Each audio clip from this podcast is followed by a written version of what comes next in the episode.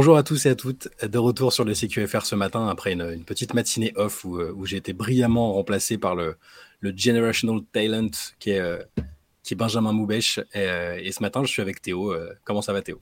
Ça va très bien, Attention, je sais pas si tu as vu, mais maintenant les gens regarde un petit peu qui est là, qui est pas là. Ça, ça, ça commente dans, dans, les, euh, dans les commentaires, ça met des commentaires. On vous a menacé de vous faire prendre vos, vos, spots de starter si Antoine et toi vous étiez pas rigoureux. Donc euh, faites gaffe. Hein. C'est pour, ça que je suis revenu. Hein. J'avais un mois de vacances programmées, puis j'ai vu les commentaires. Je me suis dit non, non, faut que je revienne tout de suite. Euh. Antoine, il, se moque. Il est, il est en contractière, mais il est, il est, quand même, il est quand même pas là. Donc il faudra surveiller tout ça, évidemment. On regarde vos commentaires avec attention. Merci, euh, merci encore de commenter, de, nous regarder. C'est toujours, toujours euh, très agréable. Euh, mais donc, on est, on est ensemble ce matin.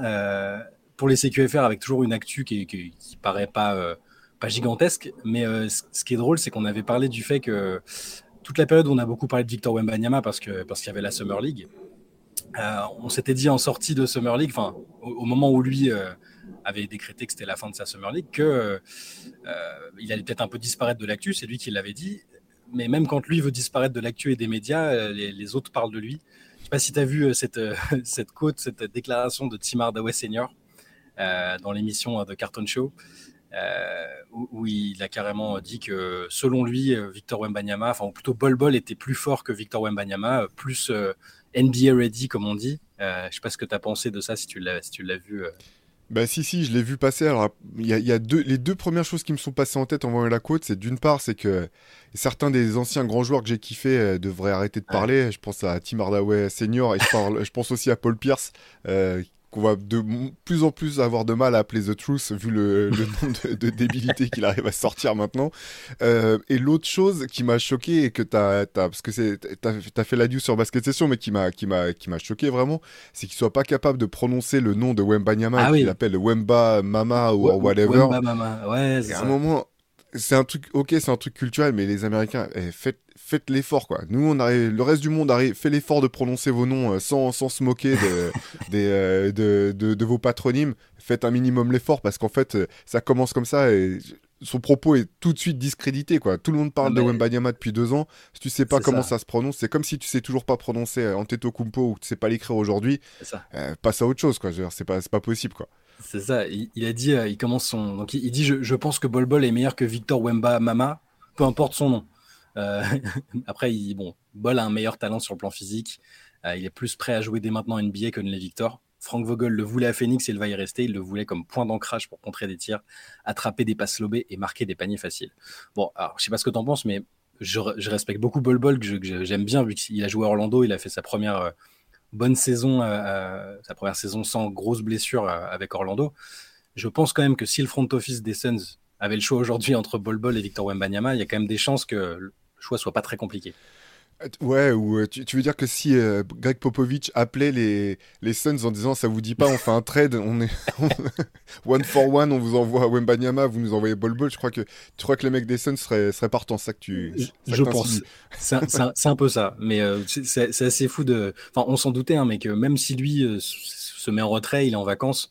Même nous sur les articles, on a un petit peu arrêté de parler de lui. C'est logique, on va pas non plus mais dès que voilà, c'est le phénomène Wembanyama, c'est-à-dire que même quand, euh, quand il n'est pas dans l'actu, euh, les gens parlent de lui. Là, c'était pas un sujet sur Wembanyama, c'était un sujet sur les Suns et sur le, leur recrutement. Et son nom, euh, son nom revient quand même. Et bah, la comparaison est pas inintéressante. Hein. Je dis pas que c'est qu'il n'y a pas comparaison possible. Jamal Murray, notamment, il, il, avait donné l'impression de, de critiquer Victor en disant qu'il avait déjà vu ce profil de joueur avec son ancien coéquipier Bol Bol, justement il y, a quelque chose euh, en termes de, joueurs très très grands qui, qui le ballon, qui le remonte, qui est capable d'écarter le jeu.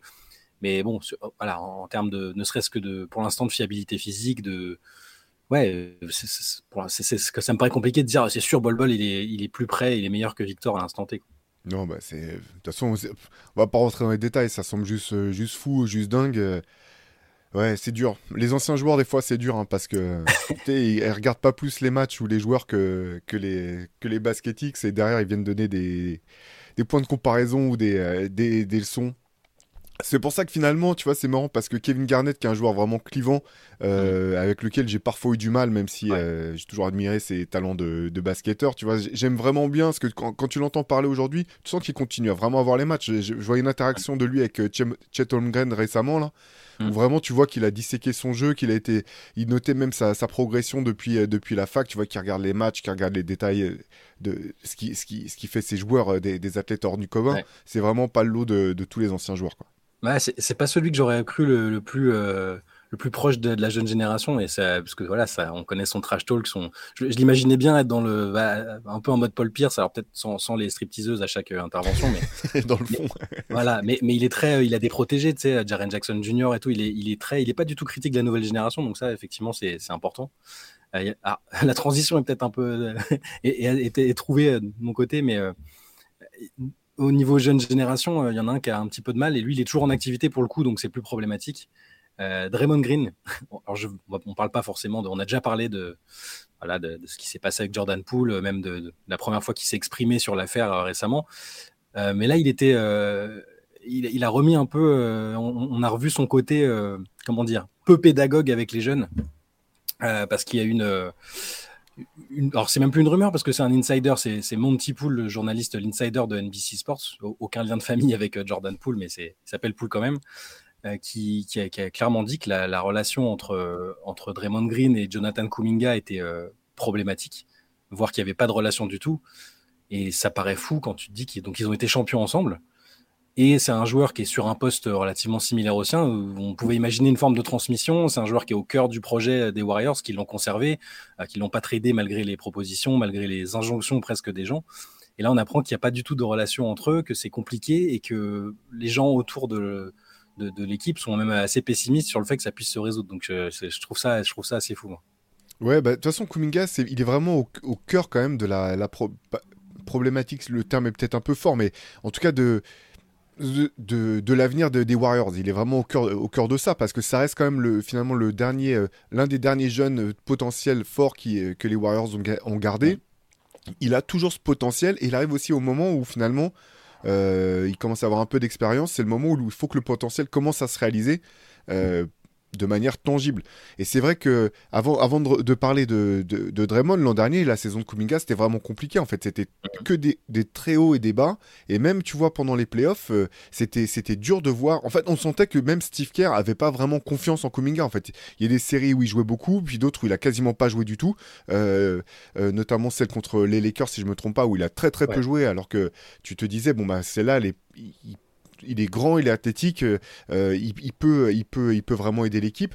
Donc je pense que au-delà, de, au-delà de Draymond Green, c'est, euh, je pense qu'il y a aussi, il y a aussi quelque part Steve Kerr et le, le, staff en gros des Warriors qui, c'est pas trop quoi attendre de, Jonathan Kuminga? Alors après, on n'est pas dans le vestiaire, on ne sait pas comment ça se passe en termes d'attitude, on ne sait pas euh, euh, comment ça se passe au niveau du, boulot, mais même, tu vois, en regardant, nous, quand on regardait les matchs au, fur et à mesure de la saison, c'était vraiment assez marquant. Tu, des matchs où tu dis, attends, il est en train de passer le cap, de, tourner le coin, là, il va, et ça y est, ça va devenir vraiment un élément important de la rotation des Warriors. Et après, des matchs entiers où il disparaissait, que ce soit parce qu'il n'est pas sur le terrain, ou euh, quand il est sur le terrain, tu le trouves transparent, ou tu dis, mais elle est où l'activité folle euh, qui doit être son truc euh, principal, en fait, tu vois, dans, dans le jeu.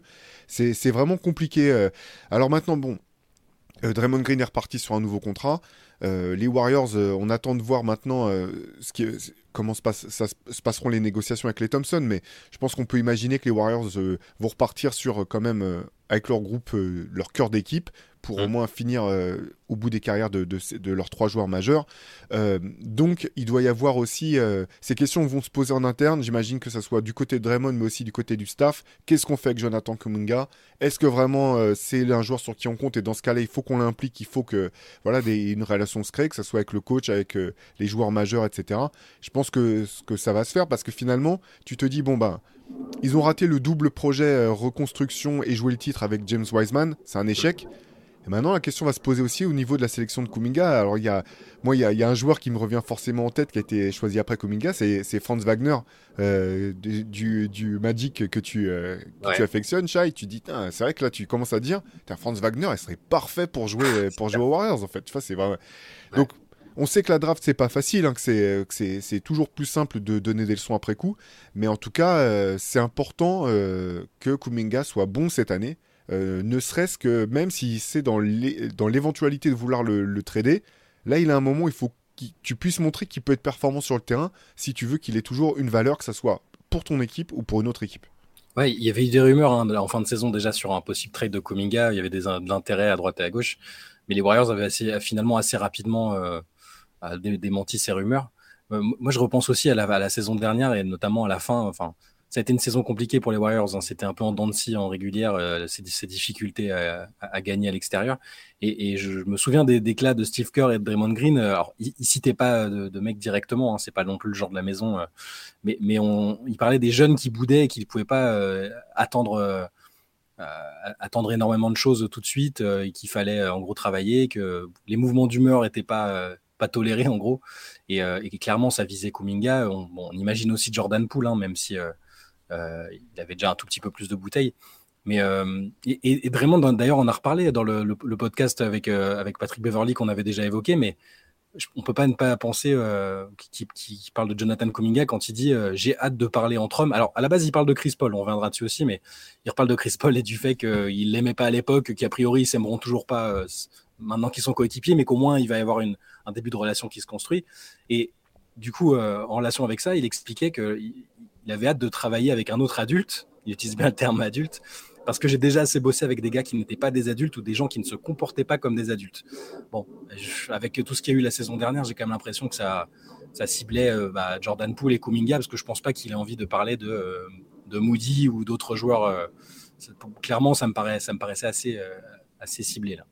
Ouais, c'est clair. Faut, faut que Draymond arrête un petit peu avec ses parler entre hommes, les, ou les entre hommes, il y a des choses qui se disent pas. C'est bon, on a compris. Allez, change, change de disque, passe à autre chose, quoi. Ouais, c'est ça. Et, donc, sur Chris Paul, tu, tu, voilà, on, sait, on connaît la, relation compliquée qu'ils ont eue, euh, bon, de la rivalité. Euh, moi, j'attends toujours de voir ce que ça va donner Chris Paul. Euh, déjà, quel sera son statut aux, Warriors Est-ce qu'il sera dans le 5 Est-ce qu'il sera dans le second unit Mais est-ce que, avec ce qu'on voit de Draymond et du côté un peu conflictuel des relations qu'il a, qu'il a toujours eu hein, finalement, mais qui ça, ça, a pris, euh, ça a franchi un autre cap avec ce qui s'est passé avec Jordan Poole. Est-ce que savoir qu'il arrive dans un collectif, enfin que Chris Paul arrive dans un collectif où il y a Draymond, un mec qui l'aime pas, est-ce que toi tu, tu as l'impression que l'alchimie peut se faire ou pas? Moi je pense que ça peut marcher en fait parce que euh, malgré tout, je pense que c'est deux joueurs vraiment euh, intelligents, deux mm. vrais compétiteurs. Et je pense que quelque part, il y a un moment, si toi, tu es, habitué à dire les choses euh, cache et à te dire et à dire euh, ce qui est, ce qui est chacun des deux c'est leur c'est leur euh, c'est toujours leur discours dire peu importe la manière dont tu donnes le message ce qui est important c'est c'est ce qu'il y a dans le message. Bah, si toi tu, tu le fais tu es habitué à le faire faut que tu sois capable de l'entendre de l'autre côté. Et je pense que voilà es, des équipes de toute façon t'es pas obligé de t'apprécier pour pour gagner ensemble. Mm. c'est mieux c'est sûr mais à ce stade de leur carrière respective, je pense que même si, euh, euh, voilà, moi j'ai plutôt bien aimé que Draymond euh, esquive pas la question et assume et qui disent oui, j'ai dit par le passé que j'aimais pas Chris Paul et quand il va arriver, ben on va discuter entre nous, on va en parler. Ça, ça me semble très sain.